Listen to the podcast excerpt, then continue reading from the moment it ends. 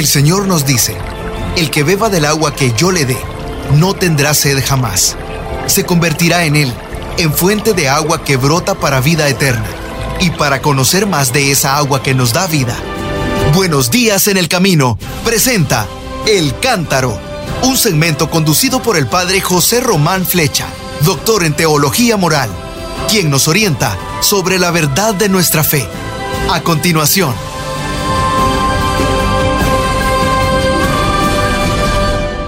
Mis queridos hermanos, queridas hermanas, buenas tardes nos dé Dios.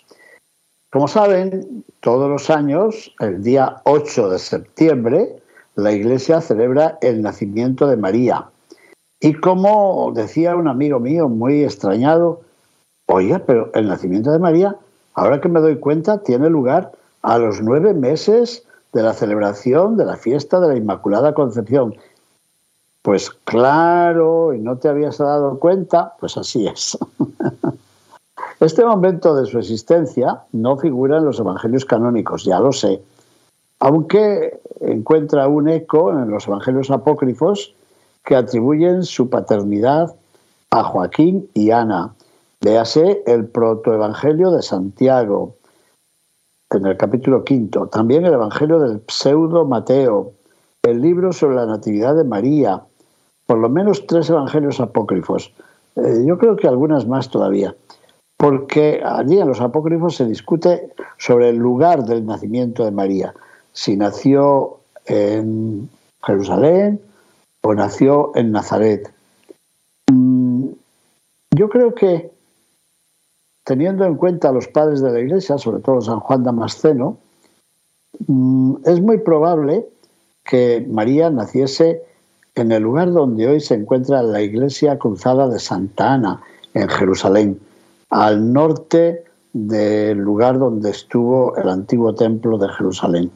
Los que hayan ido a Tierra Santa es muy fácil que hayan recorrido esos caminos y que hayan entrado en esa iglesia de estilo románico, gótico, cruzado. Por otra parte, es notable el hecho de que el nacimiento de María haya atraído la atención de los artistas.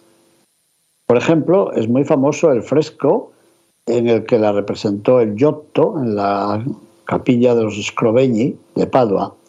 En esa pintura se ve que la niña, bien envuelta en aquellas fajas tradicionales que todavía he conocido yo, cómo se enfajaba a los niños recién nacidos, pues bien, en ese fresco se ve que, la, María ya venía al mundo con la aureola de la santidad. Está muy bien.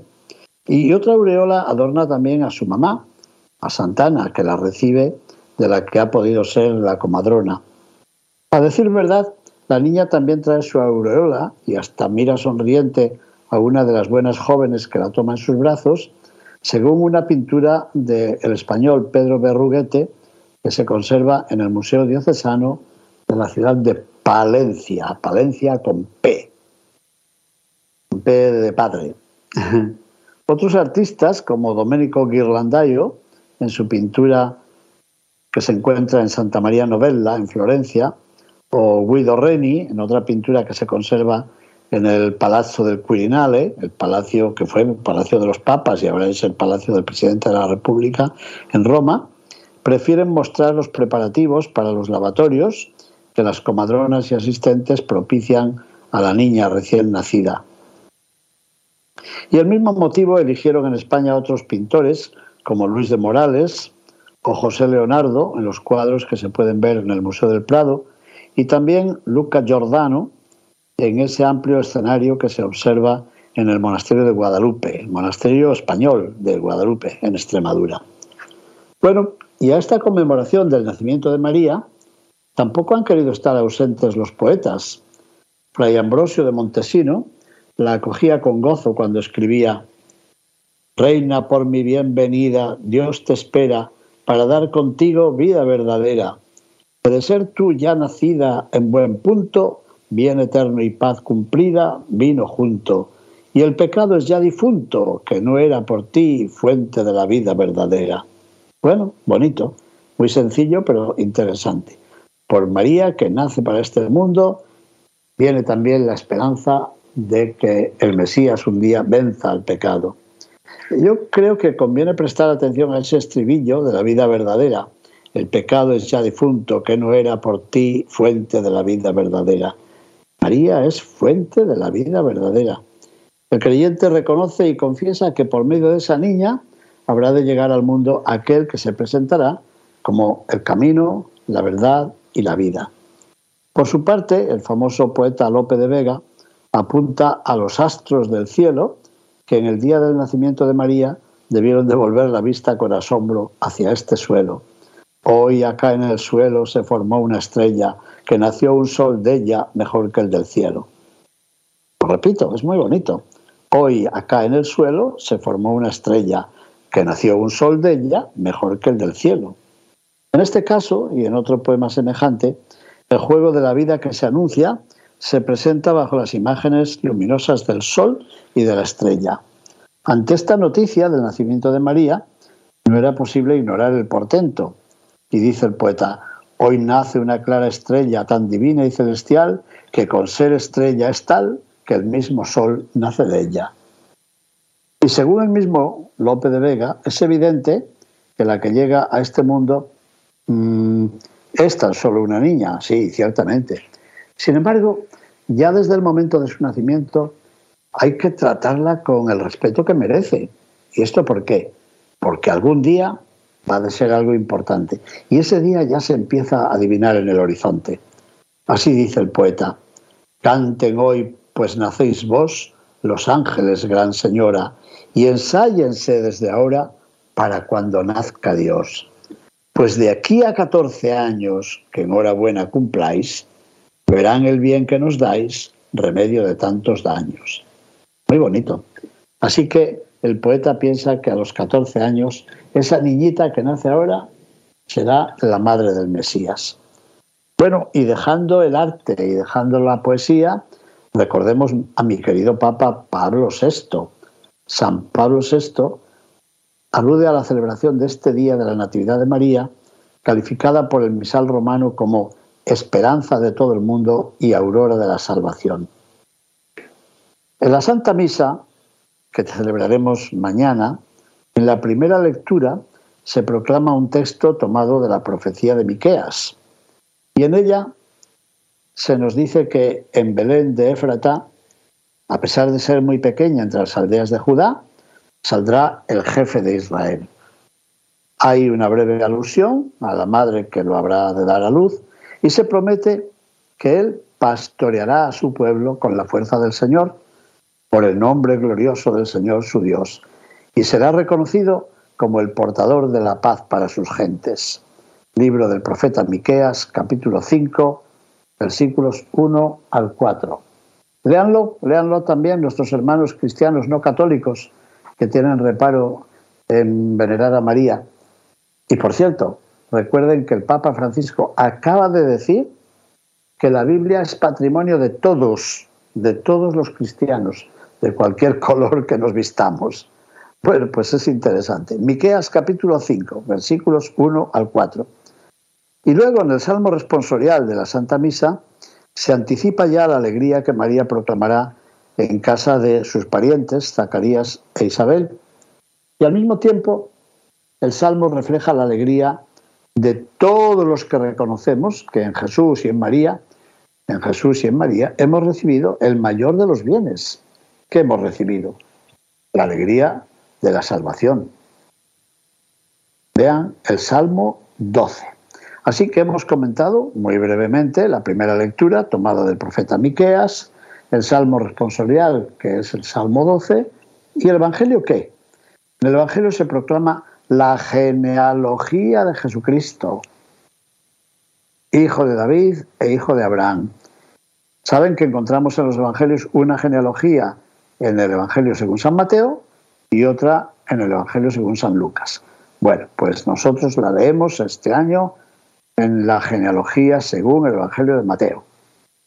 Bueno, ahí nos reclama la atención para que pensemos en todos los antepasados que vienen desde Abraham a David hasta llegar a María y al mismo Jesús. Mm, y hablando del pasado, he aludido antes muy, muy, muy, muy de perfil a San Juan Damasceno. Pues San Juan Damasceno proclama la belleza de esta niña en la fiesta de su nacimiento y dice lo siguiente. Ay, yo quisiera decirlo con el cariño con que lo escribió. Dice así, oh niña preciosísima y llena de dulzura, oh lirio entre espinas, procreado de la nobilísima y regia estirpe de David. Hoy se ha iniciado la salvación del mundo. Ensalce al Señor toda la tierra. Hoy nos ha nacido en la Santa Probática, Probática era la piscina de las ovejas, que significa en griego, se dice en griego probatón, las ovejas. La piscina probática donde un día Jesús curará a aquel paralítico que llevaba 38 años sin poder moverse. ¿Se acuerdan? Bueno, pues la iglesia de Santana está en aquel lugar donde estaba la piscina probática. Y San Juan Damasceno lo recuerda, dice, hoy nos ha nacido en la Santa Probática la Santa Madre de Dios, de la cual quiso nacer el Cordero de Dios que quita el pecado del mundo. ¿Se han dado cuenta de la broma que nos hace San Juan Damasceno?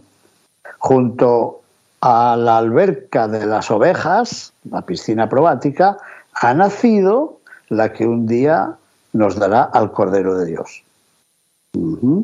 La alberca de las ovejas y el Cordero de Dios. Bonito el juego, ¿verdad? Bueno, pues en un día como este, del nacimiento de María, San Bernardo de Claraval predicó ese mm, sermón al que he aludido yo muchas veces en estos programas. Le llamamos el sermón del acueducto, porque dice que la fuente viene de atrás, la fuente es Dios y la fuente es Jesucristo, pero el acueducto, el canal que nos trae las aguas, como estas que se encuentran aquí en Villafranca del Bierzo, el acueducto es María. Bueno, pues San Bernardo dice que por medio de María llega hasta nosotros el agua de esa fuente inagotable que está más arriba de los cielos. Bonito. Y con razón compara San Bernardo a María con la estrella que orienta nuestra navegación o nuestros pasos. Miren qué palabras tan hermosas. Suprime ese cuerpo solar que alumbra al mundo. ¿Y qué ocurre con el día? Suprime a María, estrella del mar, de este mar inmenso e infinito. ¿Y qué nos queda sino oscuridad impenetrable, sombra de muerte y densas tinieblas? ¿Les ha gustado? Sermón en el nacimiento de Santa María. La parte sexta. Así dice San Bernardo. María es la estrella del mar. Bueno, pues si quitas la estrella, nos quedamos en oscuridad. ¿Y quién nos orientará por el océano, por el mar? ¿Cómo podemos remar? hacia adelante. Mm, están ustedes pensando, pero hoy el padre no mencionará a San Juan de Ávila, patrón del clero diocesano español, tan buen predicador y constituido doctor de la Iglesia por el Papa Benedicto XVI. Pues sí, en un sermón predicado en el día del nacimiento de María, San Juan de Ávila evoca una pregunta que se encuentra en el libro del Cantar de los Cantares. Dice así el cantar en el capítulo sexto. ¿Quién es esta que sale del vientre de su madre como aurora que nace, hermosa como la luna? Bueno, Cantar de los Cantares, capítulo 6, versículo 10. ¿Quién es esta? Pues San Bernardo contesta, miren, primero, María es como el alba, que no tiene que ver con la noche, puesto que al nacer del vientre de su madre, no tiene ya que ver con el pecado. Pone en espanto a los que no la conocen y da alegría a los que la miran. Segundo, María es hermosa como la luna. Así como la luna recibe del sol su luz, así dice él, así la Virgen Sagrada, todo el bien y lumbre que tiene de Jesucristo nuestro Señor, que es sol de justicia, le viene. La luz de María le viene de Jesucristo. Tercer punto. María es escogida como el amanecer. De ser luz del alba o del amanecer pasa a luz de luna y de ser luz de luna pasa a lumbre de sol, que es mucho mayor. Y lo explica el santo diciendo, sol que procede de sol es esta niña sagrada. Y la mujer vestida del sol que San Juan vio en el libro del Apocalipsis. Muy bien. Cuarto punto. María es además fuerte y decidida, como un escuadrón formado en orden de batalla. Dice San Juan de Ávila, dulcísima es esta niña para los hombres, blandísima y sujeta a Dios, pero contra los pecados no hay cosa tan brava, ni tan perseguidora, ni enemiga de ellos como María, porque el fuerte amor que a Dios tenía la hacía aborrecer al pecado. Qué cosas tan bonitas escribía y predicaba San Juan de Ávila en el Sermón 60 en la Natividad de la Virgen. Tiene otro, tiene otro sermón predicado en esta fiesta de la Natividad de la Virgen y allí San Juan de Ávila expone tres condiciones del amanecer, tres condiciones del alba por las cuales se puede afirmar que María se parece al amanecer. A ver cuáles son. Primera condición. Al igual que se dice que el alba anuncia y es la madre del sol, también se puede decir que María es mensajera y madre de quién? Madre del luciente sol de justicia, que es Jesucristo nuestro Redentor.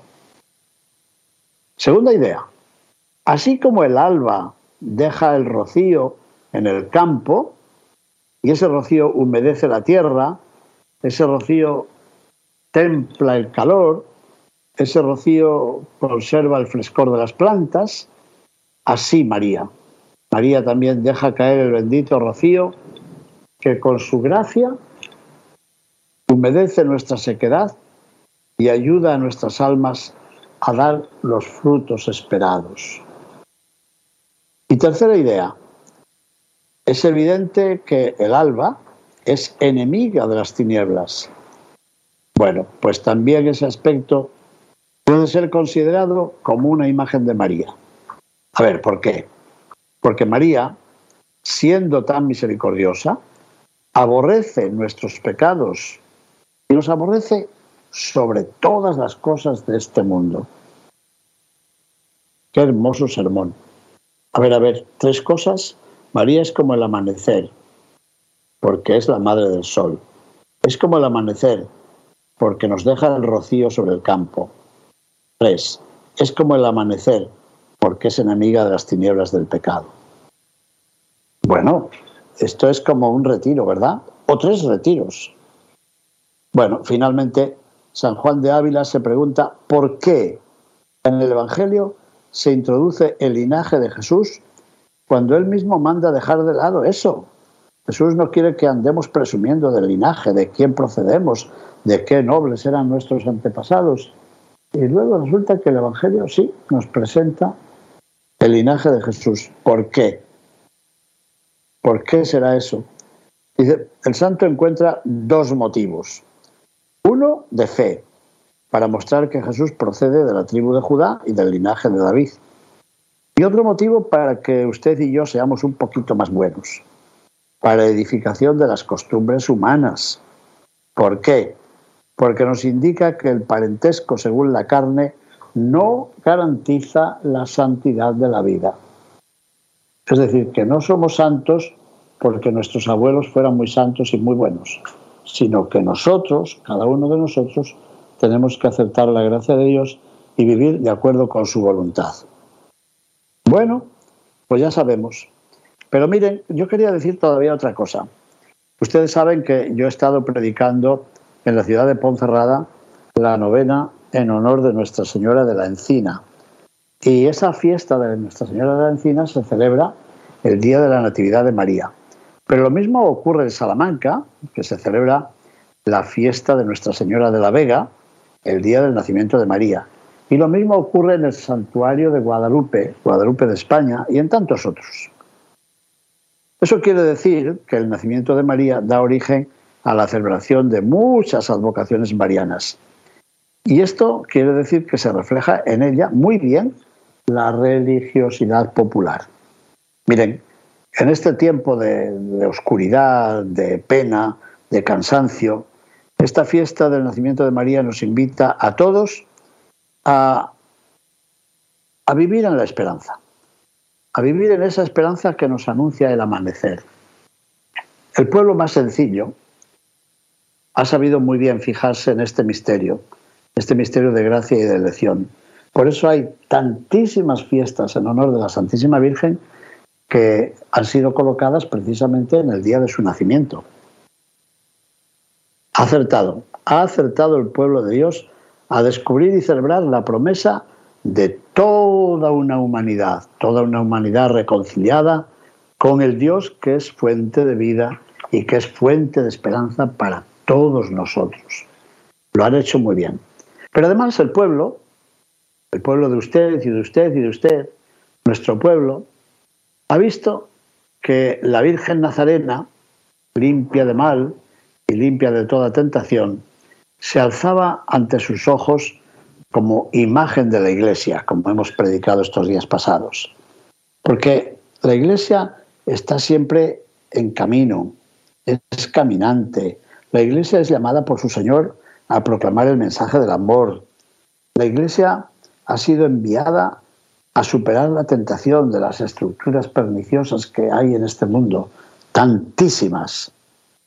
Más todavía, a la imagen de la niña María, me acaban de llamar de Roma hace un momento diciendo que mañana van a celebrar en el Hospital Gemelli, donde yo suelo celebrar la misa cuando voy a Roma, van a celebrar la fiesta de la niña María, María Bambina, la niña María.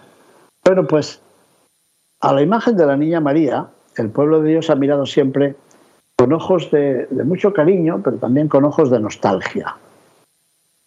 ¿Por qué? Porque es como, como una pausa luminosa en medio de las utopías de este mundo, ¿verdad? Un creyente y un esperante, en las horas más bajas, más tristes, eh, las horas más dolorosas del camino, vive anhelando una meta, una meta de gracia, una meta de hermosura. Y esta niña María, esta estrella, este amanecer, nos ayuda, nos ayuda a soñar en la gracia y en la hermosura. El nacimiento de la Virgen María nos ofrece ya el modelo para un mundo que ha renacido y que tiene que renacer siempre a la esperanza. El modelo para una cultura, ¿cuánto habla el Papa de la cultura? Al volver en avión de Mongolia, ha hablado mucho de la cultura, de la fe que acepta la cultura. Bueno, pues el modelo para una cultura, una cultura posible, una cultura deseable, una cultura de la vida, una cultura de la armonía, el modelo se encuentra ahí, en el nacimiento de la Niña María. Ese nacimiento, esa fiesta es un estímulo. ¿Un estímulo para qué? A ver. Un estímulo para luchar y para luchar por esa belleza esa belleza sin mancha, esa belleza sin astillas, esa belleza que un día ha de salvar a nuestra tierra, nuestra tierra cansada y aburrida de tanto pecado y de tanta falsedad. Bueno, pues María renueva y purifica los ojos primitivos de la Eva primordial. A la puerta del santuario de la Virgen del Camino, en mi ciudad de León, en una puerta está la palabra Eva, y en la otra puerta está la palabra ave. Eso viene ya de los santos padres de la iglesia, como sabemos. Pero pues el ave de María vino a arreglar los destrozos que venían desde la Eva bíblica. María renueva los ojos primitivos de la Eva primordial. La inocencia mañanera y no tocada nos la trae María. Lo que Eva nos perdió en los albores en los principios de la historia, María lo devuelve a la gloria primera. Por tanto, en el nacimiento de la Virgen María ya se anuncia el capullo de la flor que enamora y nos recrea. En la Niña María la vida se hizo flor y la flor un día nos daría su fruto. Ay, se nota que me gusta, me gusta esta fiesta y me gusta muchísimo. Habría muchas más cosas que decir, pero se nos está terminando el tiempo. Así que yo creo que podríamos concluir con una pequeña oración. Podríamos decirle algo así. María, Madre de Jesús y Madre nuestra, contando con la lección de una larga tradición, te confesamos y proclamamos como vida, dulzura y esperanza nuestra. Sin embargo, no queremos que nuestra confesión se quede solo en palabras. Tú eres un motivo de esperanza para los que tienen espíritu de pobres. Para todos los que ponen su confianza solamente en Dios, en lugar de apoyarse en los ídolos inhumanos de este mundo. Santa María, te rogamos que nos ayudes a ser humildes testigos y portadores de un motivo de esperanza para todos nuestros hermanos y hermanas. Amén.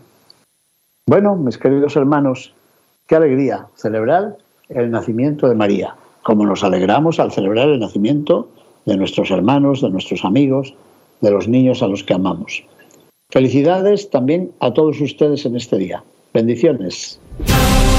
Buenos días en el camino presentó El Cántaro con el padre José Román Flecha.